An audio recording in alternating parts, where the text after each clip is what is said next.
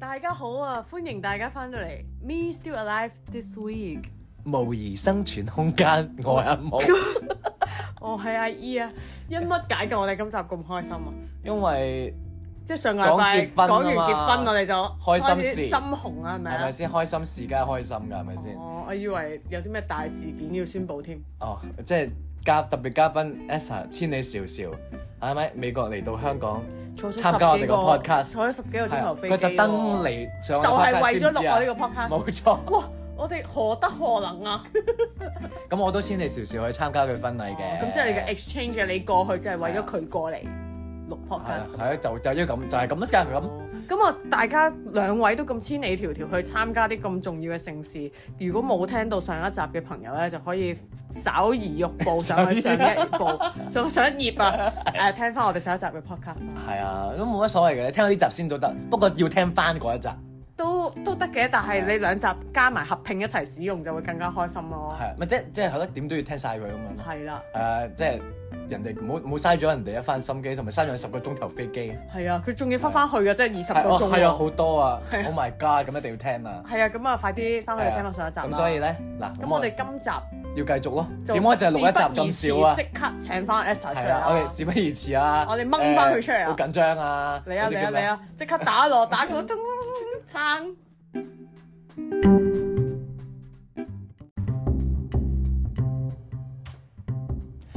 但係話說咧，Esther 嗰個婚禮咧，嗰、個場地真係非常之靚嘅，可以話世外桃源啦。但係要揸兩粒幾鐘， 揸兩粒鐘去嘅，唔係係，其實係因為塞車啫。係平時應該個零鐘應該會去到嘅。因為係喺馬尼湖嘅邊邊咁樣咯，啊係差馬唔尼多去盤到嘅。山入邊咯，係係一個好靚嘅地方嚟，係揀佢咗幾其實耐佢啊本係你其實揀咗好快。我哋喺係你心目中已經想要呢啲呢啲環境㗎係啊啦一，見鐘情咁樣，係咪基啊本上係咯一見鐘情。我哋喺 IG 見到佢個 post 啦，跟住我就遞俾我老公，跟住佢話啊去睇下咯。我哋第一個 visit site visit 就係就係佢哋啦，跟住當日我哋就落咗訂。嗯所以我哋就諗住啊，我哋兩個咁啱 key，即係咁容易就可以 confirm 到啲嘢啦，係即係咁容易可以落訂或者即係呢啲 make decision 好快嘅話咧，係後咁邊嗰啲嘢係啦。啦咁就唔係即係我哋就覺得啊應該都會好快㗎啦，係所有 嘢都係咁樣，但係發現嗯嗯嗯後尾原來仲有咁多太天嘢咁樣， 哦，但係其實佢本身係一個，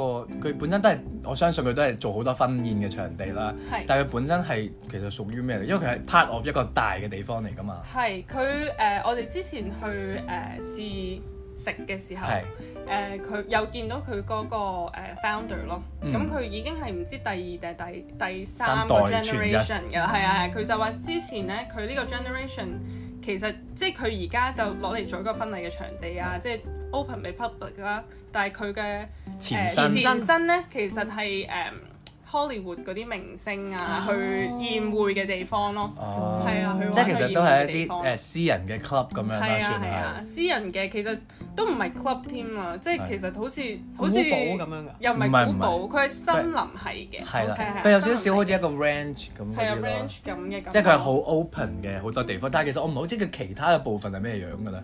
嗯，佢有三個場嘅，佢有三個 room，哦即係都係差唔多嘅誒 ballroom 咁樣嗰啲嘢。嗯，係啊，就係有婚係禮嘅場地，有室外有室內咁樣嘅感覺咯。但係佢係分，譬如話你係如果八十五至一百個人咧，哦咁你就去嗰個哦 room，咁我哋一百至誒一百五十就呢個 room，跟住你再大咧，佢就有個好大嘅草地嗰邊。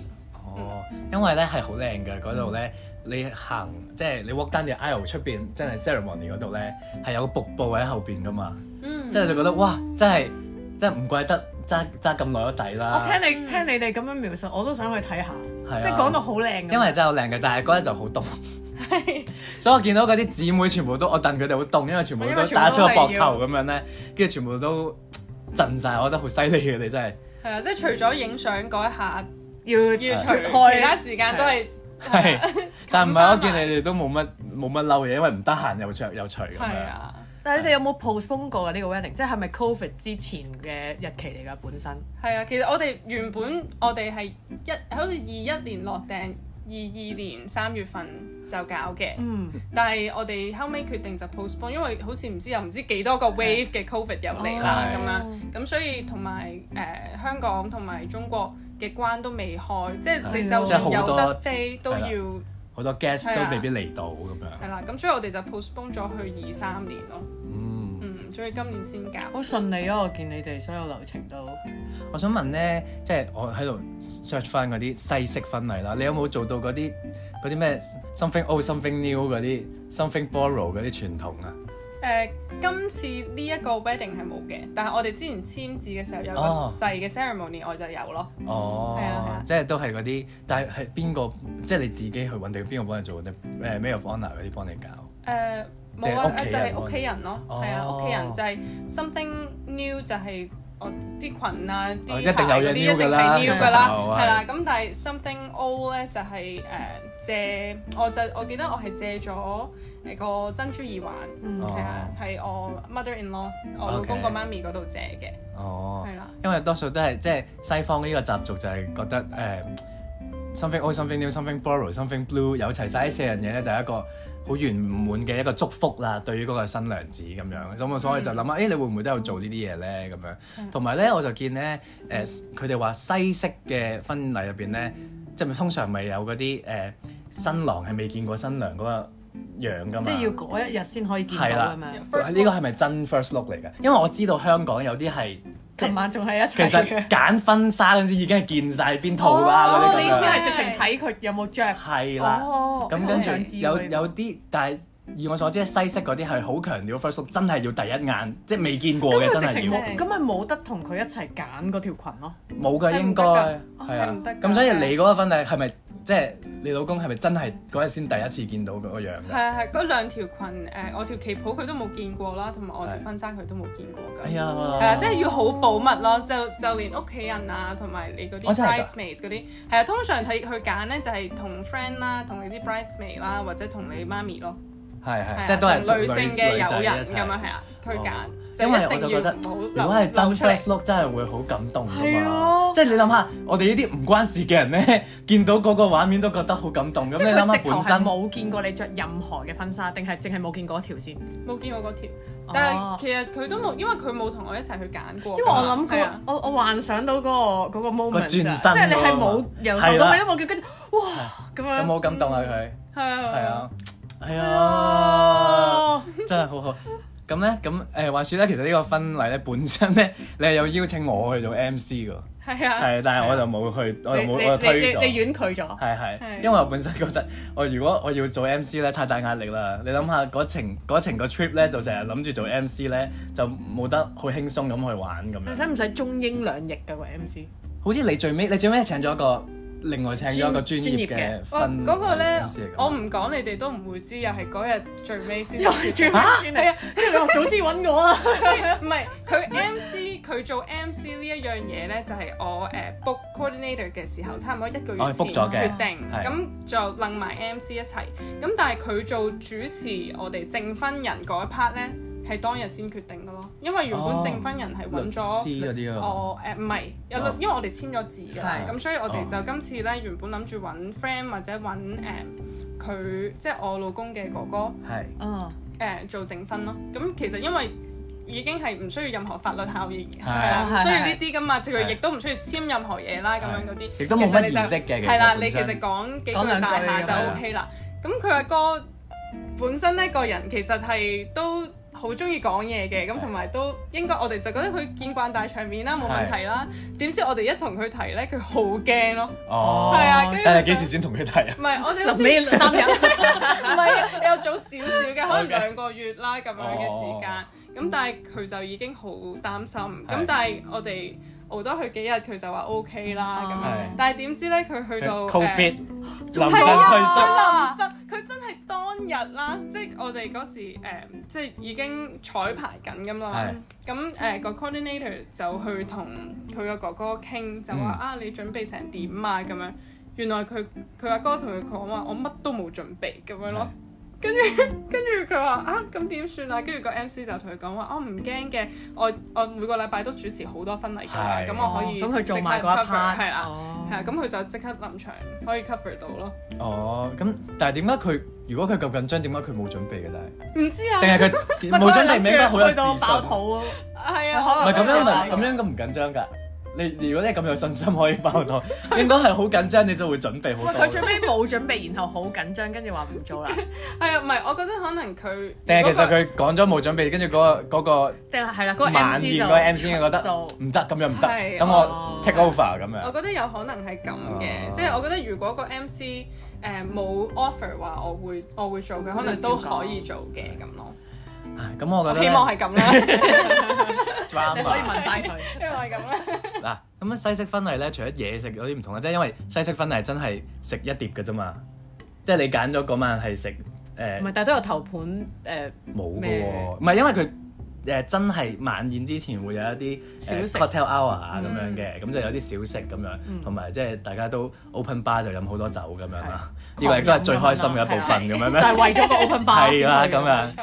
錯咁所以就可能誒。去到晚宴嘅部分，大家可能都已經飲咗好多酒 啊，已經唔係好記得啦，或佢者係食食咗少少嘢已經唔係係啊好記得啦。係啊，咁所以咧，其實就同中式唔同啦，即係或者港式唔同啦，因為港式大家要食晒成圍咁樣噶嘛，啊，係啊，嗯即係乳豬全即係體之後食完飯仲就要食意粉，雞仲要跟住食嗰個咩誒撈麵哦嗰個誒伊伊麵麵係 啊啦。係老麵 Indomie 啊，呢個係你個太婚掛禮住咪我到時我個婚禮大家可以食係係啊啦，咁就即係大家都係食翻自己嗰碟啦，咁所以呢個就好唔同嗯嘅個感覺就咁咧，同埋你哋個座位即係座位都好唔同咧，因為其實我都唔記得港式咧啲新娘同新郎係咪同翻自己坐，同翻自己屋企人一齊坐㗎同嘛翻係嘛應該係四大長老咯，係咯，即係佢哋一圍咁樣係嘛啊。但係西式多數都係誒、呃即係主角係自己一台，然之後仲要嗯係對住觀眾， 即係對即住係俾你啊睇我係食 啦哦飯，啦。對住賓客咁樣食㗎嘛。係啊係因為因為你 sweetheart table 咯，啊係，你都係嗰陣自己時向住一邊出邊咁。佢有兩種揀嗯嘅，佢一係咧就 sweetheart table，你哋兩個自己坐啦。咁一係咧你就係 king's table，就係一個一張長台，咁你哋坐嗰個主人位，嗯係跟住隔離咁樣兩兩相即對係最咁後樣落嚟，誒萬層菜菜菜，即係好似嗰個， 即係好似嗰幅畫咁 樣。最後的 晚餐。誒，未進入新階段之 前，最後萬餐咁樣啦，即係單身長最台後咁樣。 係咁但係長台咁樣，咁咪變咗全台人都要對住啲人食咯。如果係長台係嘅啊係話，啊，我有參加過係咁樣哦，唔係你對住對面嗰個人啫嘛。唔唔係係唔係啊，佢有你係幾種，佢佢 king's table 一係你就咁樣對啦，一係你就係一張長台。打橫，真啊係好似表演咁樣啊係嘅，啊，因為對面冇人坐冇㗎，㗎，坐一邊咪咪好似幅畫唔咁樣係，咯即。係即係咁樣，即係好似 Sweetheart Table 咧，就係得我哋兩個對住全場係觀眾係；King's Table 咧就係我同埋我啲我長老啲 party，唔 OK 係長老，最長老喺下邊嘅哦哦哦，但係我嗰即係啲 bridesmaid bridesmaids 哦係啦，嗰啲 wedding party 嗰啲人一齊對住所有賓客，咁真係可以影個張哦嗰幅畫，可以幫你夾嘢 咁樣。有郵帶喺隔離。唔係。係咁哦，因為我本身去過一次咧，就係誒嗰嗰你覺得你嗰個還好，因為你嗰個係大家都係同一個 level 咁啊，即係大家都喺地下。係係因為我試過去一個咧係嗰個喺台喺上個台上邊，表演俾你有睇，山頂嘅朋友，佢嗰張台咧係喺個台上邊，所以成程咧你都係望住佢食嘅喎。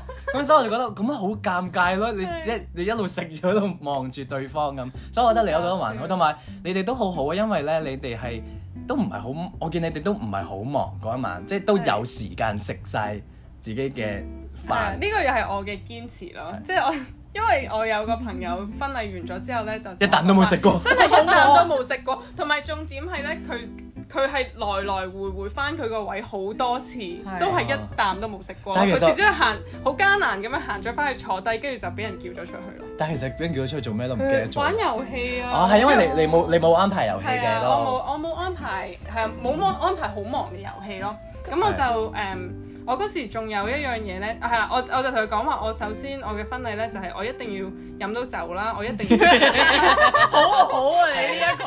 我一定要飲酒同埋一定要食嘢咁樣，唔唔好太忙。係係啊。咁我想問咧，即係香港嘅婚禮咧，我哋啲新娘好忙嘅，即係要換幾套衫咁樣咧，嗯即係食食乳豬有一套啊，食第二碟有一套啊，跟住早好拍似晚播有一套。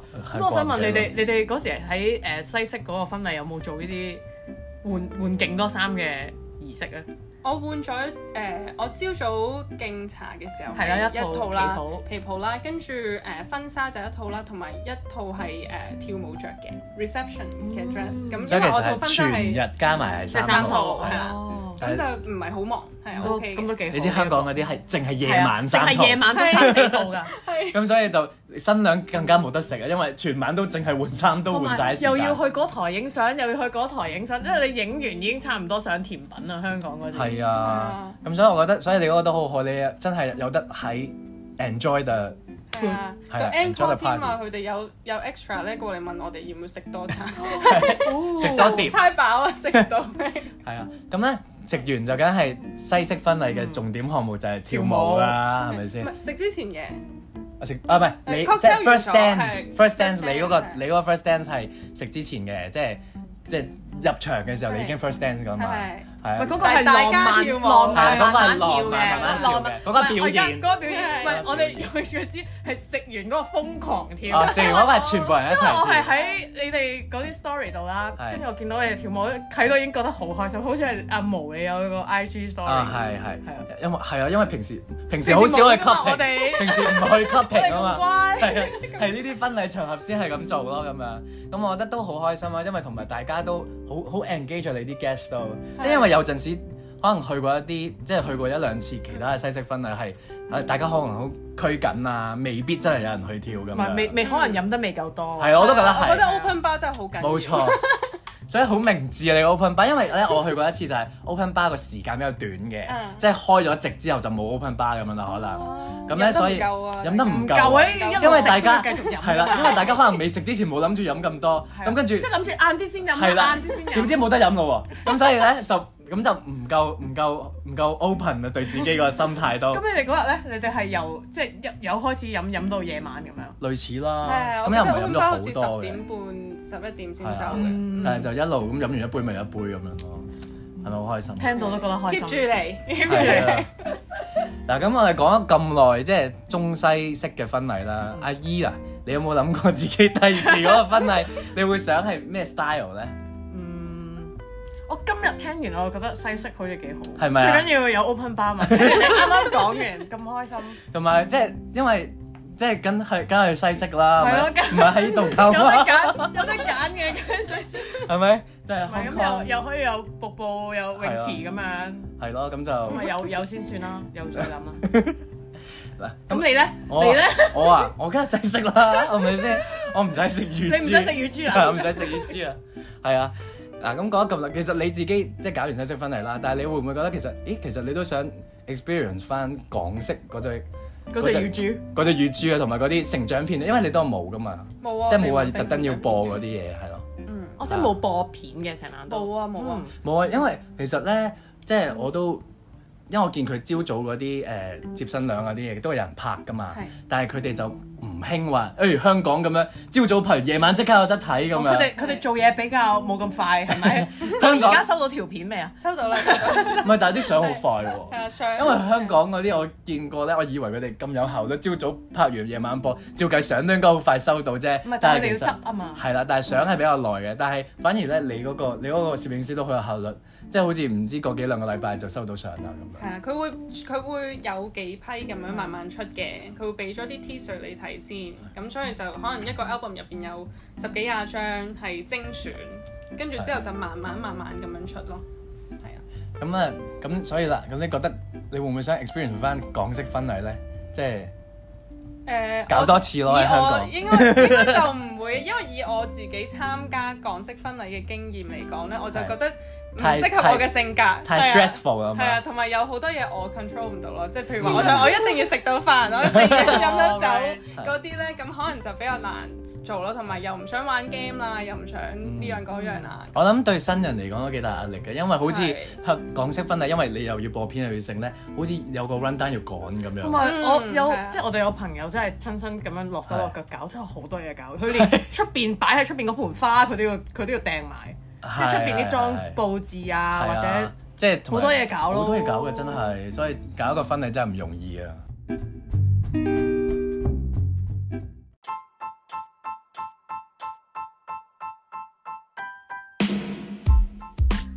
有住相似性格命運嘅阿毛同阿姨，每個禮拜都會進行殘酷對決二揀一，考驗對方默契。今個禮拜嘅問題係。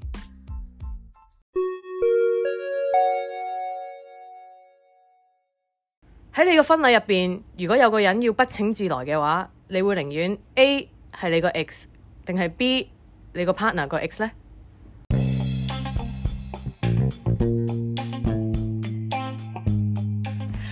B，我哋兩個都揀 B，但阿姨係揀 A 嘅。不如你咁你講咗先啦，點解你會揀？點解你會寧願係你自己嘅 x 嚟 crush 呢個 reading 咧？因為我唔想見到佢個 x 咯，哦，即係我寧願我嗰個嚟我都唔想你嗰個嚟。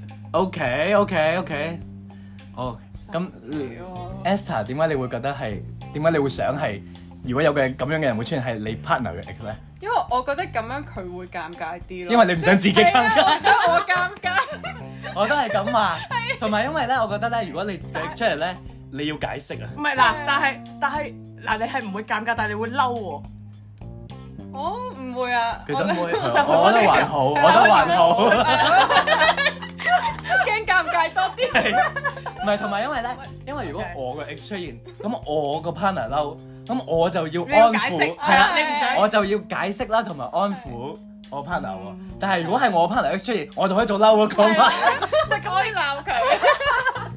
我唔使做任何我覺嘢得大家喎。哦嘅 assumption 唔好同，可能我係 assume 我嘅 partner 係一個好和藹嘅人，哦咁佢未必會 okay 嬲噶嘛，係咪先？即係可能好大氣啊， O K，肯定唔。係因為可能我小氣嘛，即係可能我會嬲，但係我希望佢唔會嬲咁樣 咯，哦，即係你 assume 咗，如果係你嘅 ex 嚟，你個 partner 唔會嬲。係啦。 O K。但佢係睇下佢有冇帶人情嚟咯。哦如果佢帶得多嘅話，我都唔介 意。但係不請自來又好難但係，呢件事已經好尷尬係啦，咯，諗點下樣會知咧？唔係咁即係咁樣咯，咁 stop 你嘅 話，嗱咁如果你個做乜 ex 嘢啫嚟咗，咁你你點樣處理啊？係咁 啱嘅，唔係咁係咪講兩句所以咯。嗱咁，因為因為你自己 ex 嚟，你你要處理嘛，我 partner ex 嚟，我唔使處理喎。 我咁都可以傾下偈嘅，即係都可以傾下 偈嘅。 OK 嗱，feel 唔 feel 到個尷尬？你 feel 唔 feel 到個尷尬已經嚟啦？啊好啦。就咁諗下都尷尬啦唔。係你有冇你？我想問你哋有冇即係你哋自己或者你哋朋友嘅經驗有冇呢啲情況發生？